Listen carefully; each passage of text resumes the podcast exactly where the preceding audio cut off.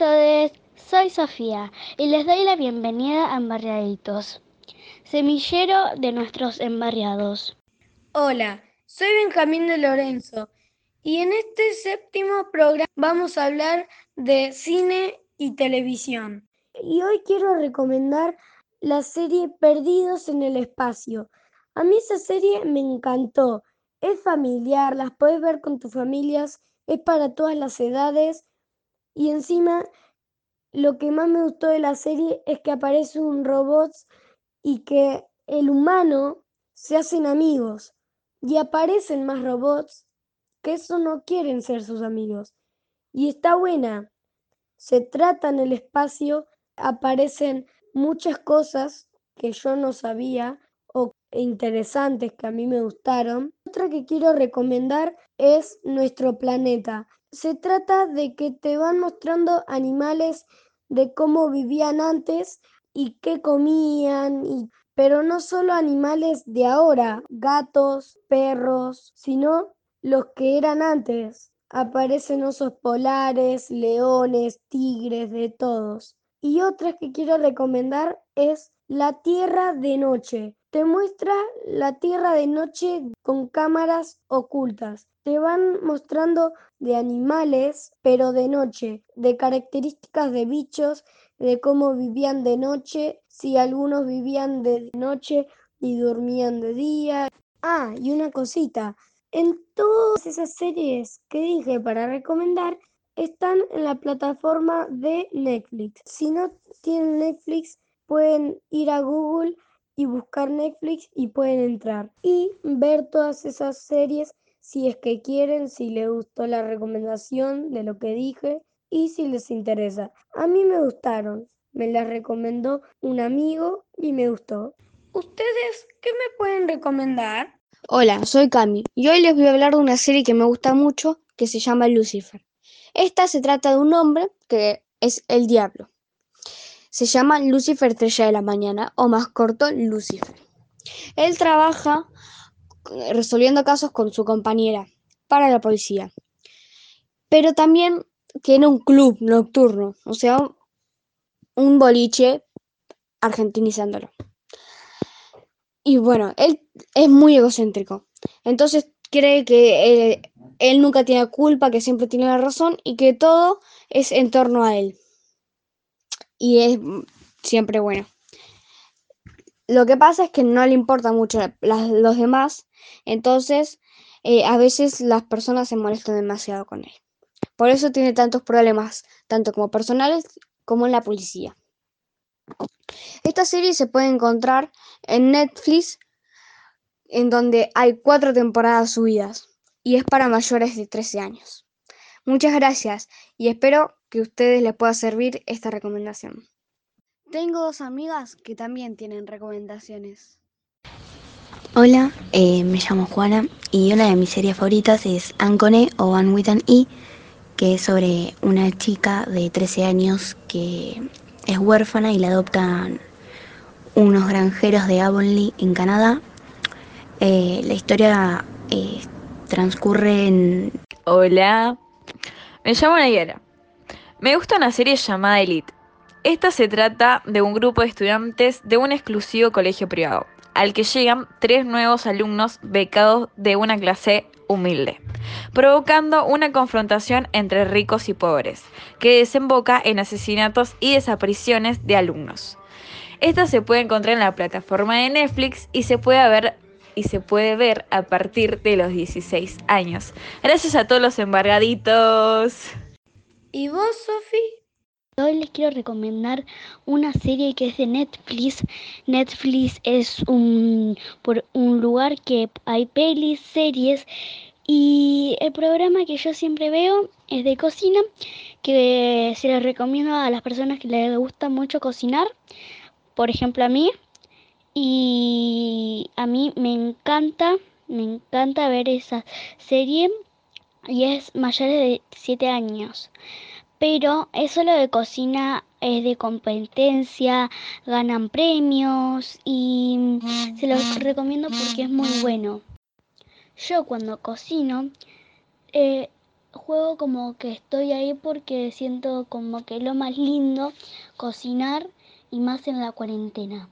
Los programas se llama uno es Zumbo con Z y B larga y el otro Sugar Ross. Es S U H separado Rosh. W R O S. Y en este programa no puede faltar nuestro embarriadito más pequeño. Hola embarriadito, soy Feli. ¿A vos te gustan las películas? Sí, miro muchísimas películas. ¿Qué estilo de películas elegís para ver? Mi estilo de película y serie es infantil. ¿Pero cuál es tu película favorita? Mi película favorita es Home. ¿Por qué? Me gusta Home porque tiene mucho es una película con amor que, que le llevan a su mamá, pero no es tan triste porque después la, la encontró con, con las como unos marcianos se las robaron. Y, y el que se trata de esos marcianos se, se llama no tiene nombre ellos pero sí son tienen todos nombres, pero yo no lo sé. ¿Y cuál otra te gusta? Coco. Esa es para familias que, que, que ya crecieron y no pueden estar más con su papá. ¿Y de series cuál ves? De series yo veo Super Monstruos. ¿Por qué? Porque tiene de monstruos, pero son buenos. Hola, soy Micaela. La película que quería recomendar es Matilda. Matilda es una niña que podía escribir su nombre a los dos años y podía cocinarse panqueques a los tres. Sufría el maltrato de su hermano. Su padre, por en cambio, le decía que tenía que ver sí o sí la televisión y la madre eh, la maltrataba dándole la razón a su esposo. El padre, de tanto que le insistía a Matilda en que quería ir a una escuela, vendió un auto a una directora y le pidió si podía ir, a su, ir su hija a ese colegio. Y le dijo que sí. En la escuela la, la directora era mala. La maestra de su primer curso era muy buena. Es una película entretenida y con mucha fantasía. Otra historia que quería recomendar es Cubo. Es la historia de un nene que hace cuentos con origami. Un día atrae un antepasado que busca venganza. Con esta película lloré, pero me gustó porque deja un gran mensaje. Mariano tiene una película para recomendar. ¿Lo escuchamos? Esta película eh, se llama Gigantes de Acero y se hizo en el 2011.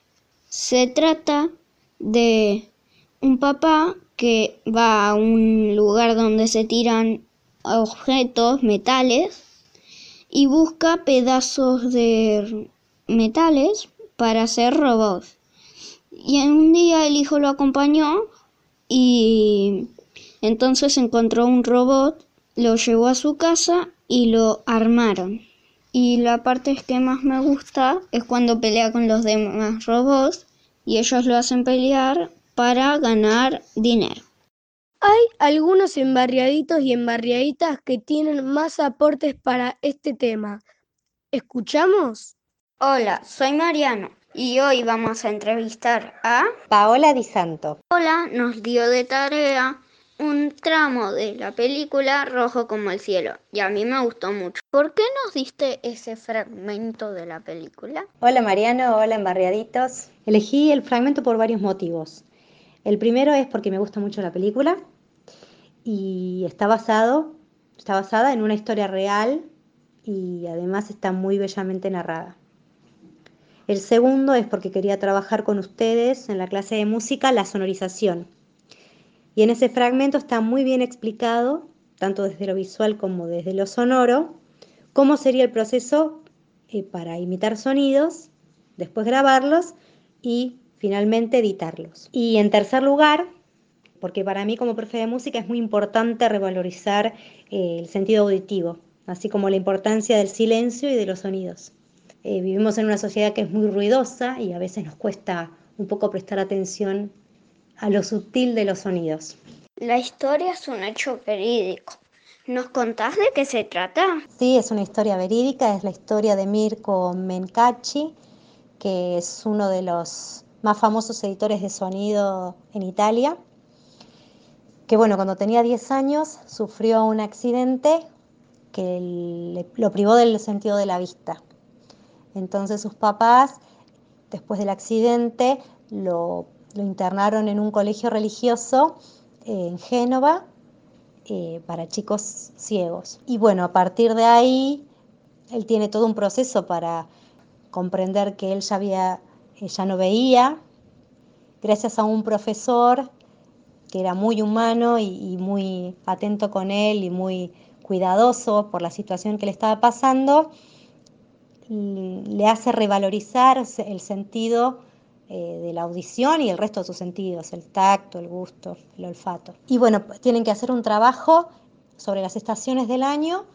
En vez de hacerlo escrito, él eh, consigue un grabador con, la ayuda de, de un amigo y graban los cambios en la naturaleza, en las estaciones del año, mejor dicho, pero desde lo, desde lo auditivo, ¿no? Eh, cuando empieza a llover, sale el sol, aparecen los insectos, etc. Bueno, gracias a, ese, a, ese, a esa tarea que le manda su, su profesor y la forma que él elige para, para hacerla, hace amigos y puede demostrar su sensibilidad a todos sus compañeros y a su profesoras, al director del colegio, a todos.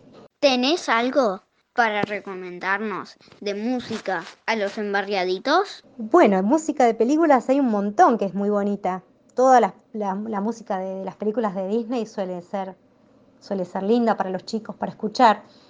A mí si me dan para elegir, te diría que me gusta mucho soundtrack de la película Melie y también el de la película Yo Soy Sam, que son todas versiones de temas de los Beatles hechos por varios músicos. Una última pregunta.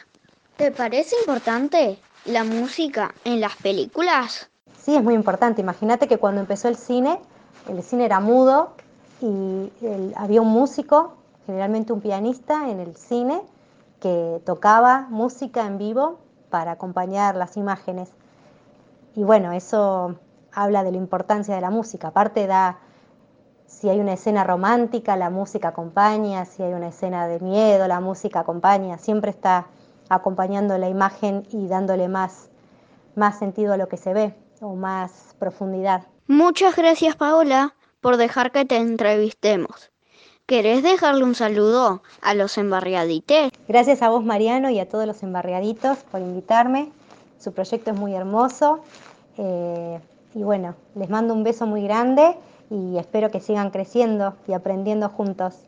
Hola Marredito, yo soy Valentino y hoy estamos entrevistando a... Martín Morales, conductor de Hecho de Cine, conductor de Modo Random, aquí por Radio de la Azotea. Martín, ¿vos en qué profesión, a qué profesión te dedicas en el cine? ¿Y vos estudiaste para eso? Yo soy periodista recibido en la derivación de espectáculos y al mismo tiempo soy director de cine y guionista de cine recibido también en sus respectivas carreras universitarias. Así que he estudiado, pero creo que el, mejor consejo para todos ustedes, por supuesto que quizás quieran meterse en el mundo del cine, como decía Quentin Tarantino en su momento, la mejor escuela para meterse en el séptimo arte es mirar películas es mirar series de televisión. Así que por supuesto la universidad y todo el, estudio formal ayuda, pero el, si, no te, si no ves películas, si no te metes un poquito a leer sobre historia de cine, sobre historia de cada uno de los directores,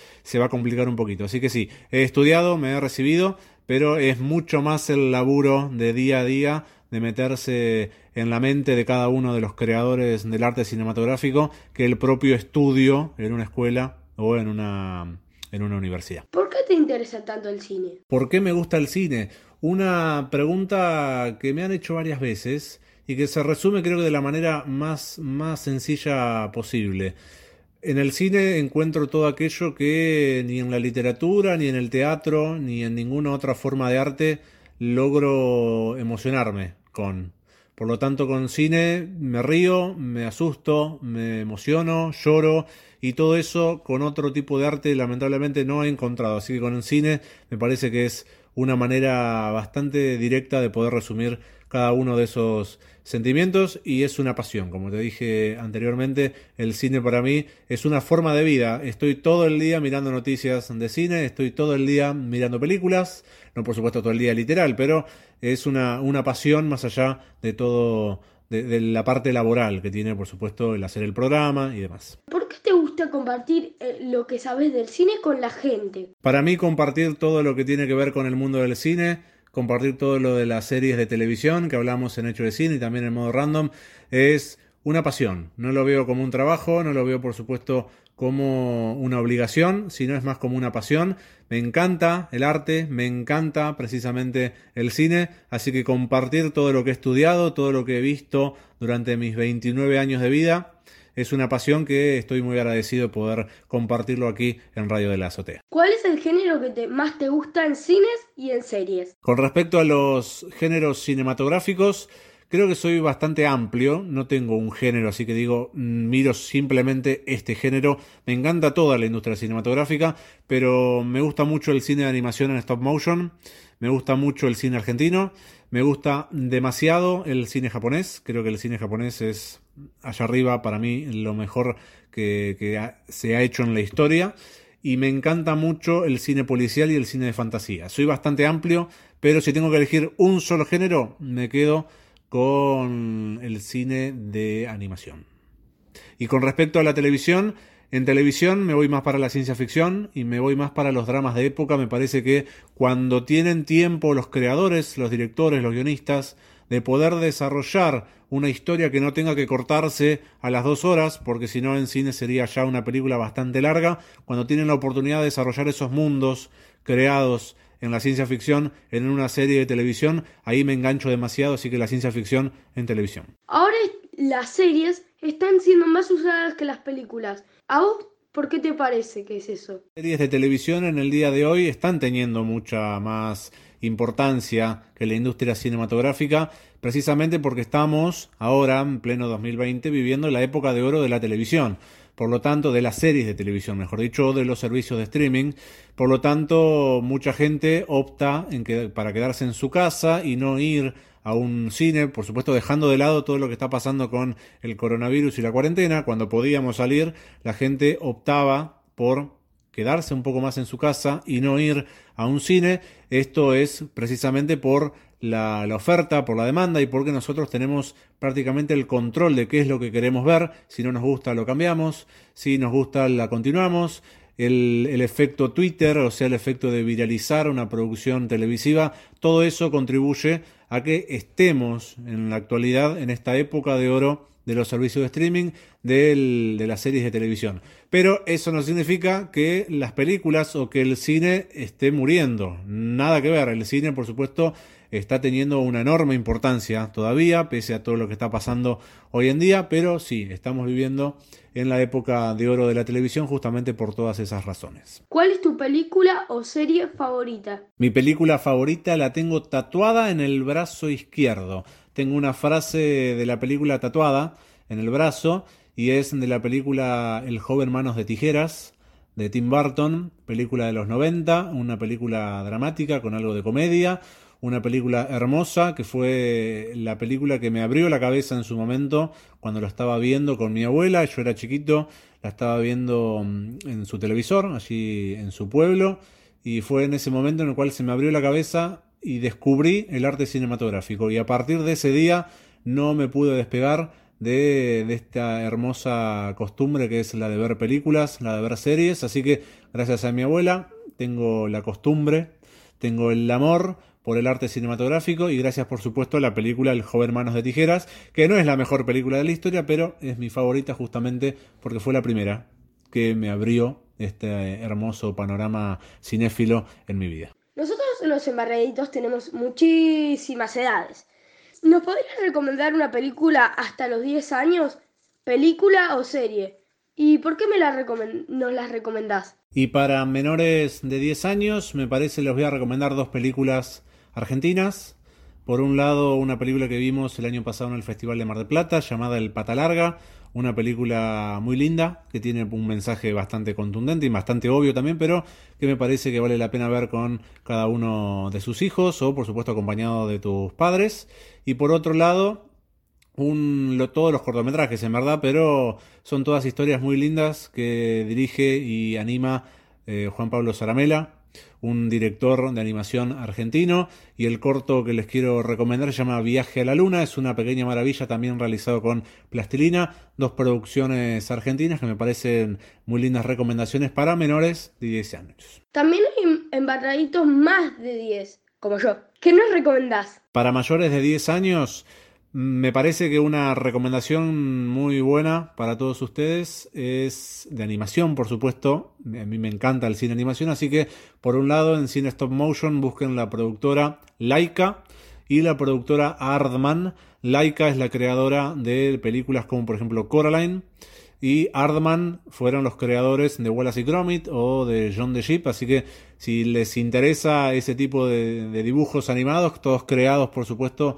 con plastilina, es una maravilla, Ardman y Laika, y por otro lado el estudio de animación Ghibli de Japón, con todas las películas que están disponibles en Netflix, películas que van desde Mi vecino Totoro hasta El viaje de Chihiro, pasando por la obra maestra llamada La princesa Mononoke, son películas que tienen mensajes totalmente opuestos a los que estamos tan acostumbrados a ver de Hollywood o de Disney, así que son películas hermosas, visuales, eh, películas que tienen muy lindos mensajes y que por supuesto acompañan estos primeros años cinéfilos de todos ustedes. Bueno, Margaritos, esta fue toda mi entrevista con Martín. Yo soy Valentino.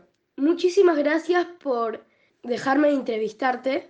¿Y nos querés dejar un saludito? Muchísimas gracias a vos por la, por la entrevista. Espero que vean algunas de las recomendaciones y por supuesto quédense al aire de Radio de la Azotea. En este caso, eh, sigan escuchando, escuchen todas las semanas este programón llamado Embarreados. En la 88.7, Radio de la Azotea. La primera radio comunitaria de Mar de Plata y Batán. Porque los embarriaditos Estamos donde tenemos que estar. Chau a todos, quédense en sus casas.